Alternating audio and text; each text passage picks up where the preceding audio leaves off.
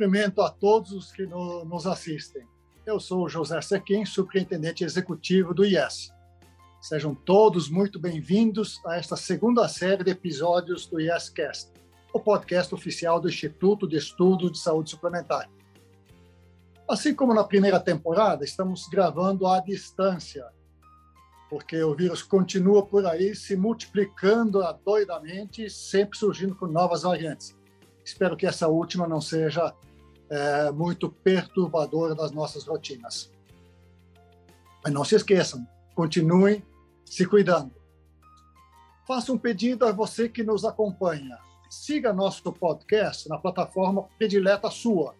Mas se você gostar do YouTube, assine o canal, ative as notificações, conheça nossos conteúdos exclusivos, deixe seu like. Você que nos acompanhou na primeira série, na primeira temporada, já sabe. O nosso podcast trata de assuntos relacionados à saúde suplementar. Buscamos, com diferentes ideias, iniciativas, olhar para várias perspectivas desse importante e complexo setor. Nesta série, estamos debatendo o livro Judicialização de Planos de Saúde: Conceitos, Disputas e Consequências, foi organizado pelo IES em parceria com o COPEDEM e com a SMAT, a obra assinada por 20 autores convidados. Você encontra o livro na íntegra para download de forma gratuita em nosso site www.iess.org.br.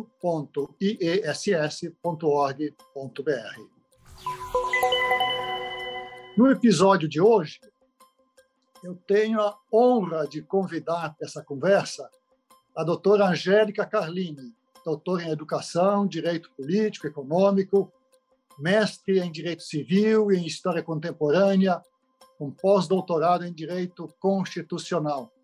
Que belo currículo, prezada amiga Angélica. Seja muito bem-vinda. É um prazer lhe receber aqui hoje. Aliás, muito obrigado por participar dessa conversa, desse nosso bate-papo. Eu é quem agradeço, doutor José Sequim, pela generosidade do convite que me foi feito, numa obra com tantos expoentes, autores da área de saúde suplementar, uma obra que tem a contribuição de meus mestres, de meus professores. Eu costumo dizer que nessas ocasiões é quando eu encontro a minha estante, a minha biblioteca fica ao vivo e eu fui contemplada com essa generosidade do IES de me convidar para estar nessa, nessa obra. Essa sim engrandece meu currículo, professor Sequim, tenha certeza disso. Fico muito grata. Você é muito generosa, Angélica. Muito legal. Prazer realmente estar com você, revê-la, reencontrá-la aqui. Primeiramente, doutora Angélica, eu gostaria de, claro, parabenizá-la pelo seu texto. É de leitura recomendada para todos. Captura um momento super importante da nossa história de saúde do, dos últimos anos, especialmente do ano passado. O livro foi escrito meados do ano passado, então pegou alguns meses de pandemia. É muito fácil compreender seu capítulo e as ideias, porque você escreve de forma muito didática, para gente simples. Mas um dos objetivos de seu capítulo é analisar os impactos da pandemia para o setor de saúde suplementar à luz das decisões adotadas pelo órgão regulador, a Agência Nacional de Saúde Suplementar.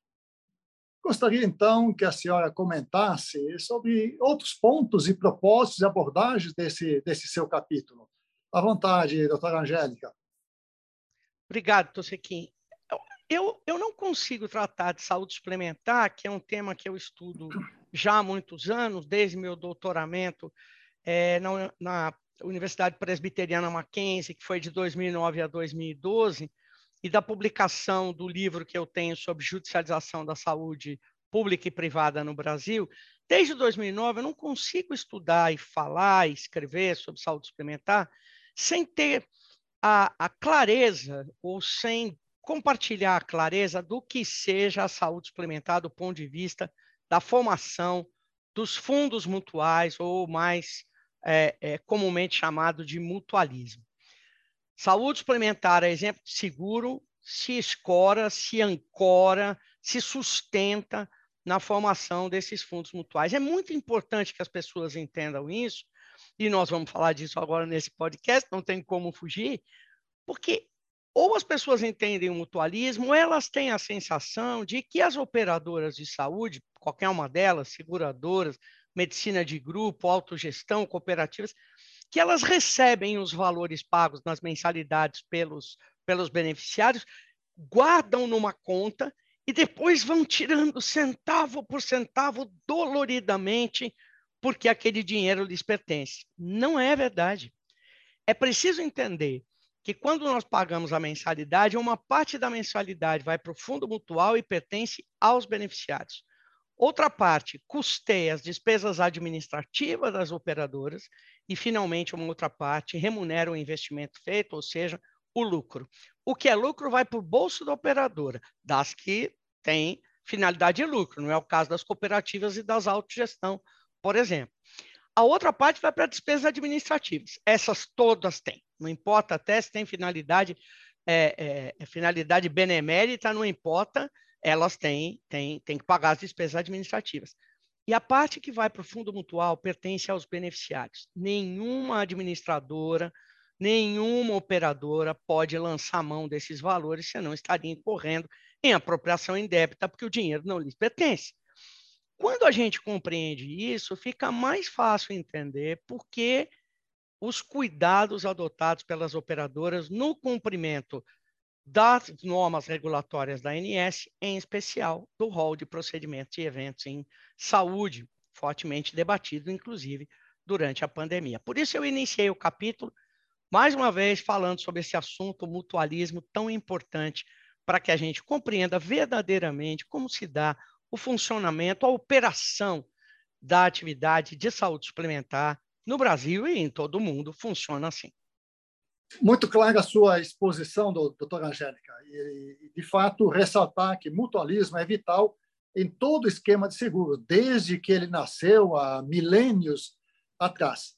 O dinheiro é das pessoas até elas pagarem a mensalidade paga a mensalidade, ele passa a ser do administrador daquele dinheiro, que não é do administrador, é do conjunto das pessoas, não é mais do indivíduo. A pessoa pode, de fato, passar a vida inteira pagando. Ela diz, nunca usei.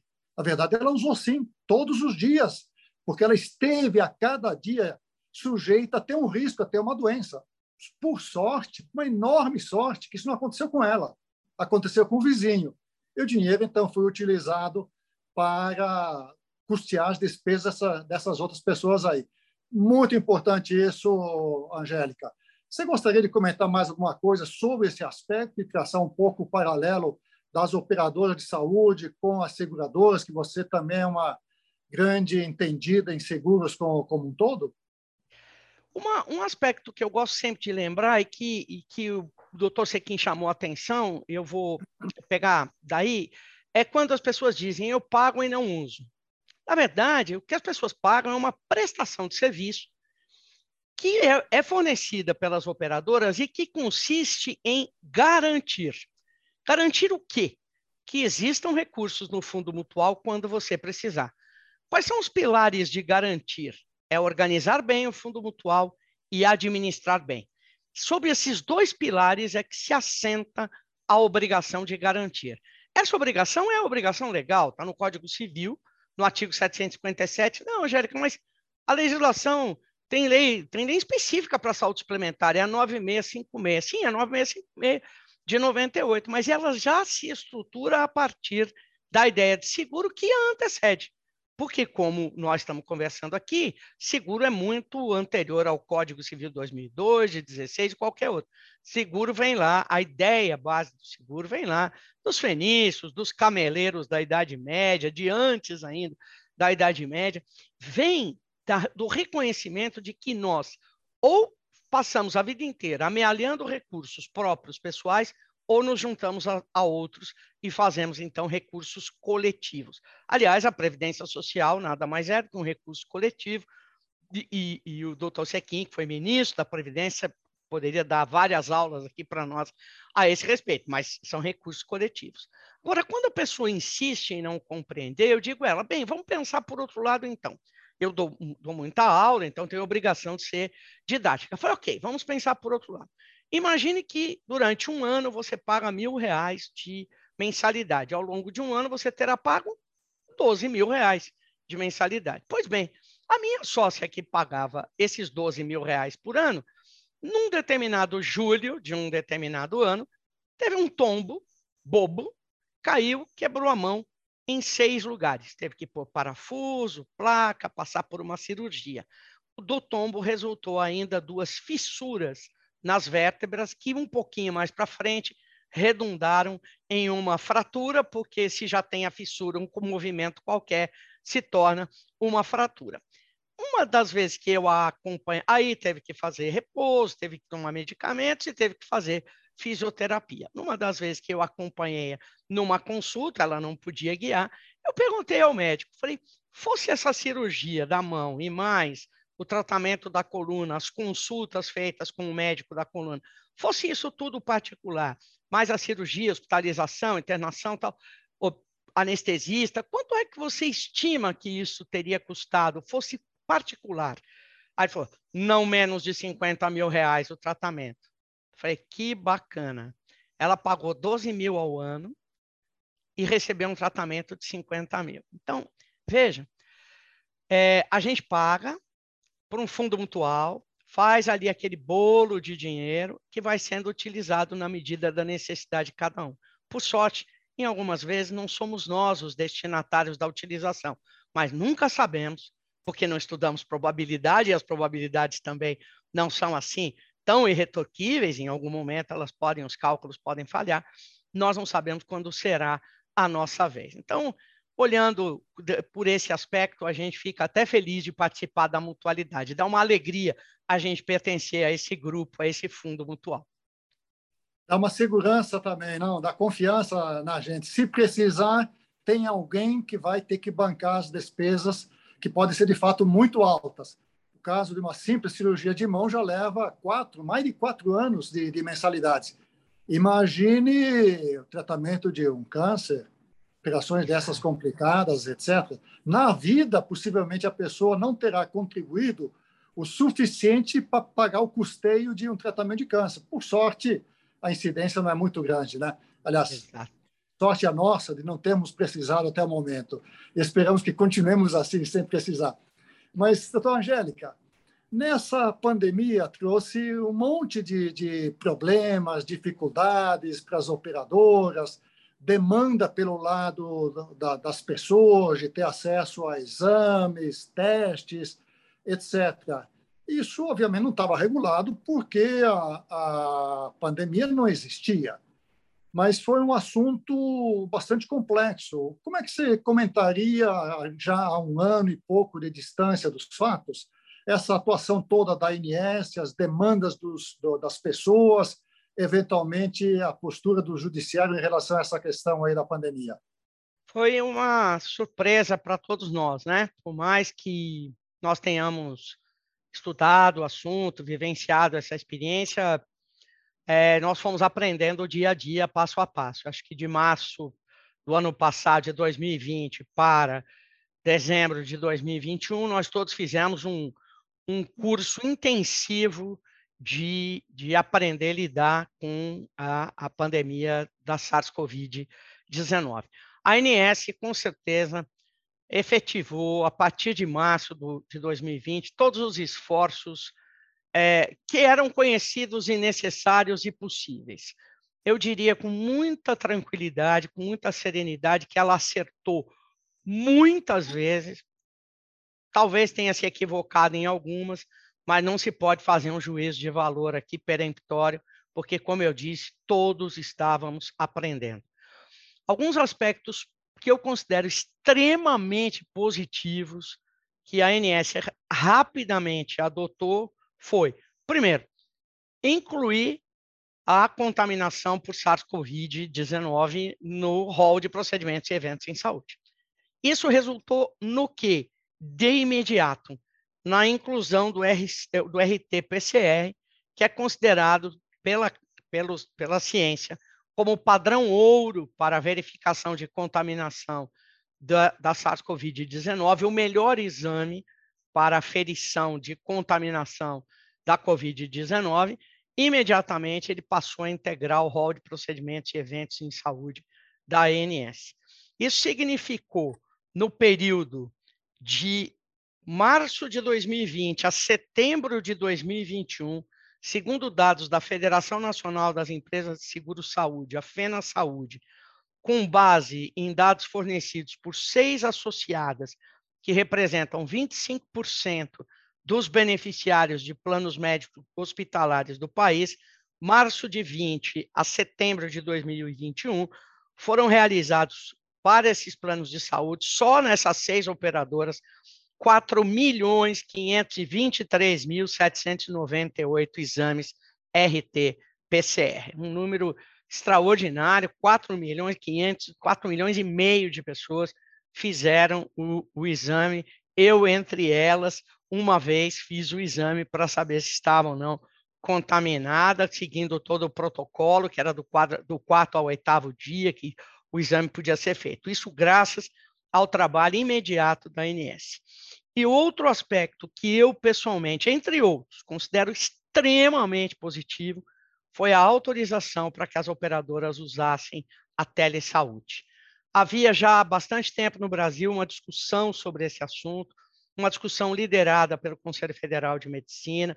Não obstante, haviam alguns projetos de lei, existem ainda projetos de lei no Congresso Nacional, nas casas do Parlamento brasileiro, para discutir a aprovação e a regulamentação de como deve ser feita a telesaúde, mas estava faltando, doutor Sequim, aquele passo, aquele, aquele ponto-chave, né? aquele aquela ponto de virada, e, e, e a Covid foi isso.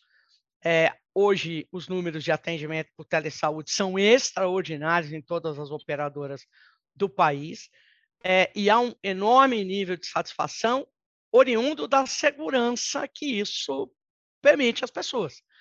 De fato, é, você poder conversar com um médico por WhatsApp, por um sistema de, de vídeo, qualquer, um Telegram, WhatsApp, qualquer coisa, enfim, mas que permita você conversar sem ter que se deslocar, sem ter que se expor, é, é extraordinário, extraordinário. De fato, nós vamos viver daqui para frente Antes e depois da telesaúde, não tenho dúvida. Ainda permanece a discussão no, no parlamento sobre a autorização, o Conselho Federal de Medicina vai discutir isso depois da pandemia, mas é importante, porque agora todo mundo vai discutir conhecendo resultados, doutor Sequim, conhecendo o grande índice de satisfação que trouxe para as pessoas e também para os médicos, que de alguma forma também precisam se proteger, também precisam é, ficar seguros de que estão convivendo com pessoas é, à distância, podendo executar o seu trabalho, podendo realizar o seu trabalho, porém também se protegendo, porque não há de se exigir das equipes de saúde que se exponham além daquilo que é considerado como razoável. Entre outros aspectos, esses dois pontos positivos. Eu, eu tenho um negativo para falar. É, e não vai aqui nenhuma crítica uh, uma crítica desleal à ANS. Eu me solidarizo com a ANS pelas dificuldades que teve de tomar decisões num momento em que nós não tínhamos nenhuma base do que fazer. É?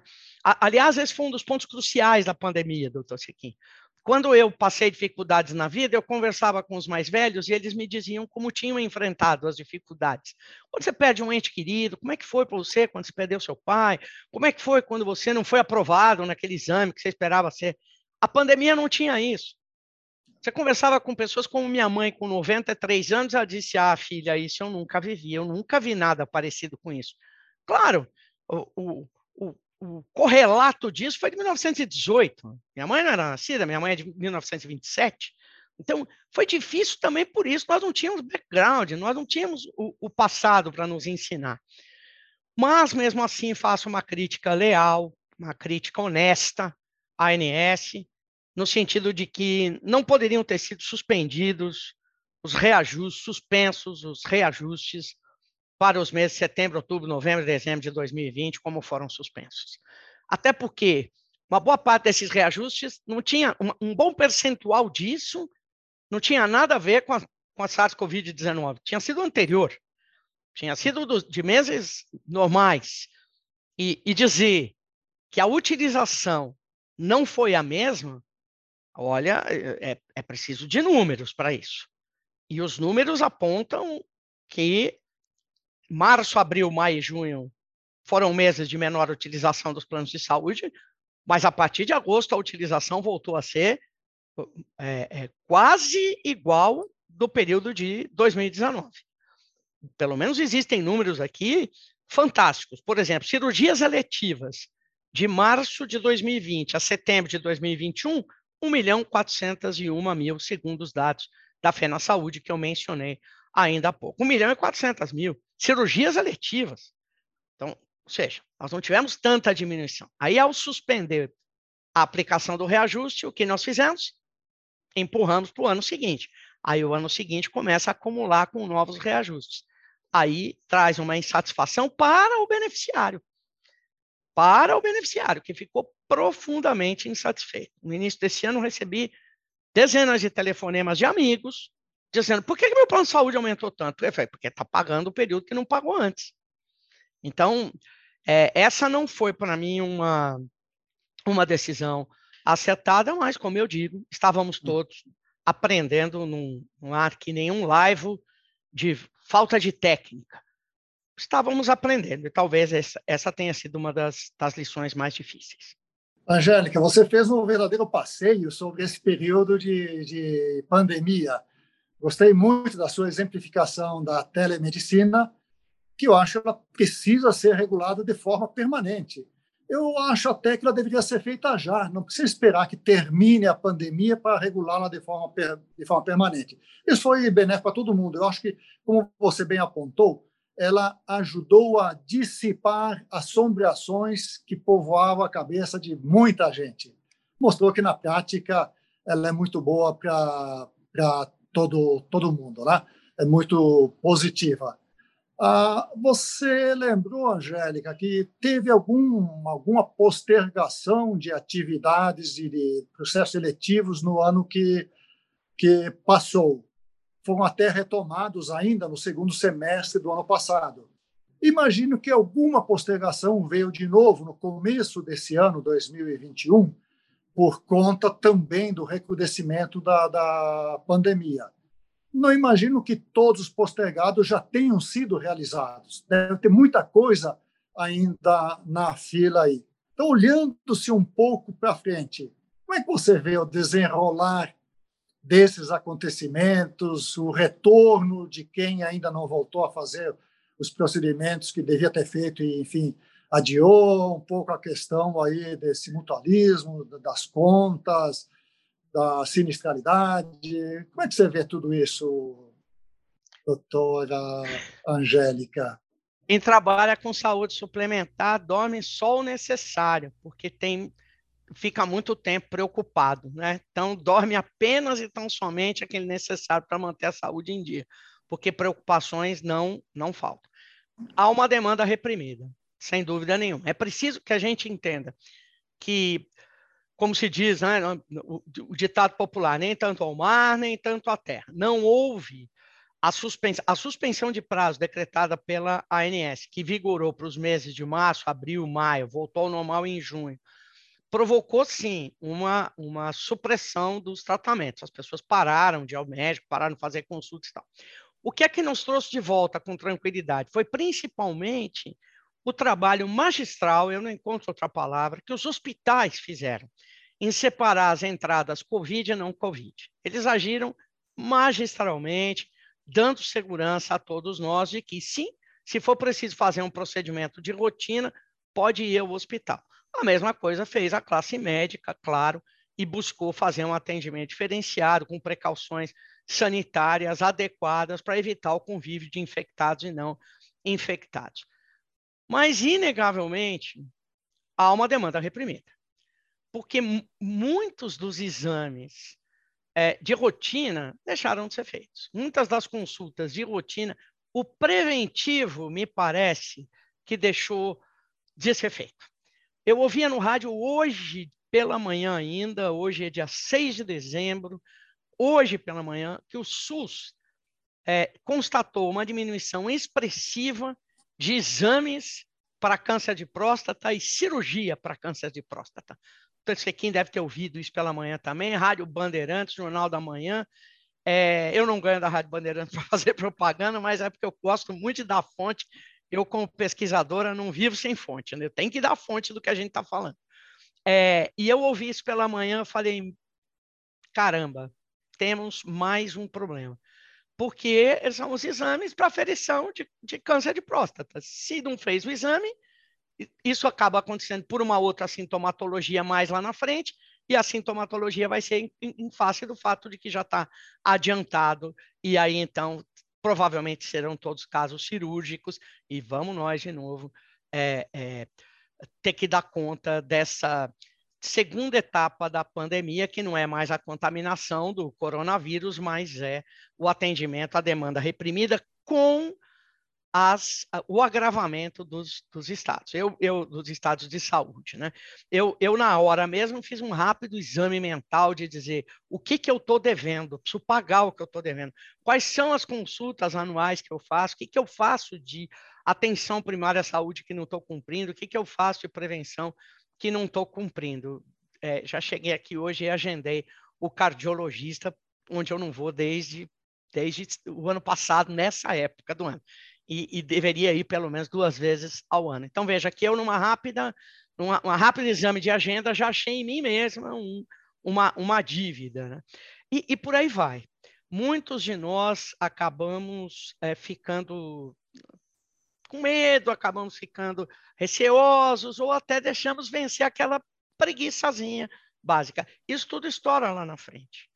E estoura lá na frente é, de uma maneira avançada e que daí então já não dá certo só o tratamento, é preciso uma intervenção maior. E nessa intervenção maior é que os custos aumentam, a mensalidade aumenta e, e vamos ficando todos cada vez mais preocupados porque a conta tem que fechar. Então, se nós pudermos deixar uma dica aqui para aqueles que nos ouvem, não procrastinem seus exames, não procrastinem suas consultas. Vamos lá, existem formas eh, seguras, formas sanitárias seguras para evitarmos a contaminação sem agravar o nosso estado de saúde. A telesaúde mesmo já se mostrou, repito, um, um caminho seguro e um caminho eficiente. Não basta também ser só seguro, tem que ser eficiente. E aí, então, as receitas que podem ser dadas eletronicamente, você vai na farmácia, lê o QR Code e, a, e, habilita a receita e pronto. E também os pedidos de exame que podem ser feitos eletronicamente, em forma digital. Então, tudo isso precisa ser feito para que a gente, em 2022, não tenha ainda mais, é, é, mais consequências desse, dessa demanda reprimida. Isso é muito preocupante, que eu não sou negativo, não sou uma pessoa pessimista, você me conhece, não sou uma pessoa negativa, mas ando bem preocupada com essas consequências. Com certeza, eu mesmo aguardei ano e meio para retornar à consulta com o meu médico. E no mês de outubro, outubro rosa, e novembro, novembro azul, nós tivemos webinários aqui pelo IES com médicos. E a pergunta para ele, você constatou um agravamento das pessoas que chegam no seu consultório com a patologia que ele cuida, e todos eles disseram que sim, foi verdade. Então, acho que adiar aquilo que eh, pode ser adiado foi correto. Tinha coisas que não podem e não devem nunca ser adiadas. Problemas, você citou cardiológicos, problemas de câncer, etc. Eles não esperam, eles progridem todos os dias. E você postergar torna o seu quadro um pouco mais complicado. Muito obrigado pela resposta, Angélica. Mas eu queria agora olhar um pouco para frente.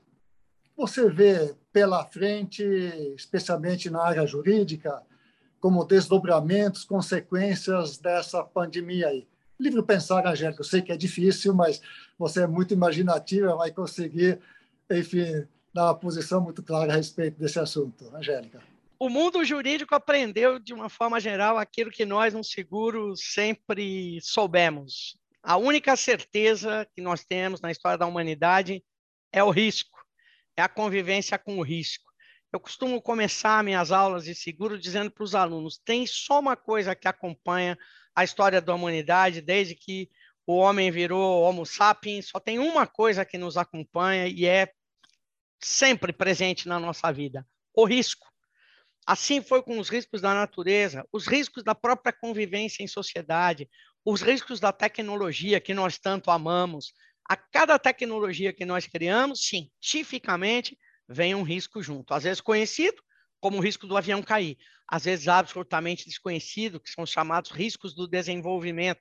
No estado da arte em que o produto foi lançado ou disponibilizado no mercado, tudo certo, as mil maravilhas. Mais tarde se vai descobrir que aquele princípio ativo fabuloso para evitar que as mulheres enjoassem quando estavam grávidas continha um poderoso processo de malversação genética, como aconteceu com a talidomida nos anos de 1950 a 1960 e outros casos de medicamentos que depois se mostraram extremamente negativos, embora a princípio o estado da arte validasse a sua distribuição no mercado. E assim será com tudo, assim será com os veículos autônomos.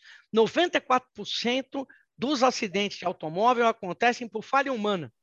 Um veículo autônomo não terá falha humana, mas e as falhas de algoritmo? E as falhas das machine learning?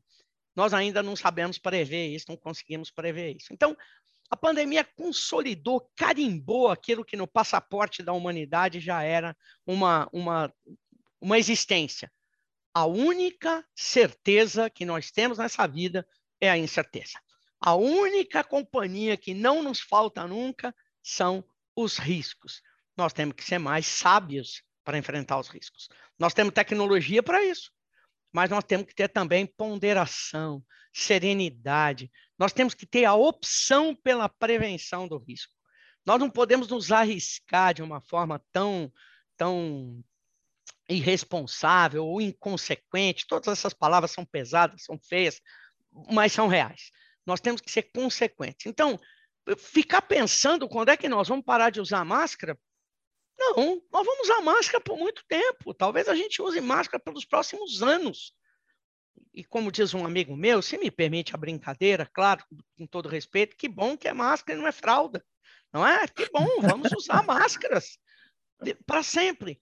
O tal do álcool gel que a gente hoje usa na bolsa, usa, talvez por muitos anos. Evitar aglomerações, talvez por muito tempo é, nada disso é maior ou nada disso é mais significativo do que a preservação da espécie humana e mais. A preservação da contaminação, em especial pelo fato que a gente ainda não conhece as sequelas da contaminação por SARS-CoV, que está aqui na demanda que virá para os planos de saúde. Por isso que eu digo, a gente dorme só o necessário, porque o resto do tempo a gente fica tentando equacionar como vai ser. Quais são as sequelas? Você conversa com os médicos, com os cientistas, eles dizem: não dá para saber tudo, mas tem coisas muito interessantes. Tem coisas interessantes do ponto de vista de pesquisa, claro, não do ponto de vista de sequela, mas tem coisas interessantes que parecem ter conexão, sim. Queda de cabelo, uma certa aceleração de alguns processos que iam acontecer, mas que são acelerados. Não se sabe exatamente. É, e também nós precisamos nos prevenir mais e, ter, e não, ter, não ter medo de falar desse assunto quando se trata das sequelas psicológicas e psiquiátricas. psiquiátricas. Muito severo. Eu tenho um, um grande amigo médico que diz assim, Angélica, presta atenção, ninguém vai sair normal dessa pandemia. Ninguém vai sair como entrou. Muitos de nós teremos um desgaste emocional e esse desgaste emocional não vem só do, do isolamento, ele vem do, da falta de, de, de, de convívio usual com situações que eram próprias da nossa, da nossa vida. Eu adoro dar aula, aqui, adoro dar aula. Tem sido difícil dar aula totalmente online, somente online. A gente sente falta, a gente sente falta do convívio, a gente sente falta da sala de aula mesmo. Sinto falta da sala de aula. Assim como sinto falta de, de me juntar mais com os amigos, com, com, a família, ainda mais nós que, que temos é, relações afetivas tão fortes com nossas famílias. Então, nós vamos precisar olhar mais isso. nós vamos precisar olhar para os jovens, para os adolescentes, para as crianças, para as, síndromes que estão desenvolvendo com medo disso, com medo daquilo, com a dificuldade de relacionamento social, é, com uso exacerbado de, de devices eletrônicos, né? de, de, de, dispositivos eletrônicos. Nós vamos precisar pensar nisso, mas eu sou uma otimista incorrigível. É, eu, eu sou um, um Don Quixote pós-moderno, né? que embriagada de esperança sempre, de acreditar que a humanidade deu jeito em situações tão difíceis quanto essa e vai dar jeito nessa também. Nós sairemos com, com algumas lições profundas. Uma delas, de que a miséria não compensa. A humanidade tem que, se, atentar, tem que se atentar de que a, as diferenças de renda brutais que nós temos hoje não compensam. Porque numa situação dessa de fragilidade, elas levam ao excesso de contaminação, porque as pessoas não têm como se proteger, porque elas não têm casa, porque elas moram na rua, porque elas estão em países da África que têm seríssimos problemas sanitários. Bill Gates já luta com isso. Na Fundação Melinda e, e, e Bill Gates, eles já lutam contra isso há, há, há mais de uma década. Ou seja, a humanidade está à frente de resolver problemas sérios, mas que ela pode resolver e que eu acredito que vai se atentar para resolver. Enfim, não sei se a viagem foi muito grande, mas é, são as coisas que a gente fica pensando aqui enquanto, enquanto tenta entender esse fenômeno. Né? Foi excelente, Angélica. Eu espero que o seu otimismo, do qual também compartilho, ah, de fato, de fato aconteça. Eu não sei se a gente consiga carregar essas experiências e o aprendizado durante essa pandemia por muito tempo, porque o tempo também vai diminuindo as lembranças, esquecendo, voltando, etc. Mas pelo menos os órgãos que formam, formulam políticas devem estar atentos a isso aí. Achei fantástico também você dizer o seguinte: nós temos responsabilidade diante do risco. Vamos tentar no, no, nos precaver. E o risco não é só o risco de ficar doente, de ter um acidente. Perdi o meu supervisor, que orientou minha tese de mestrado, no escritório dele em casa desabou o teto na cabeça dele.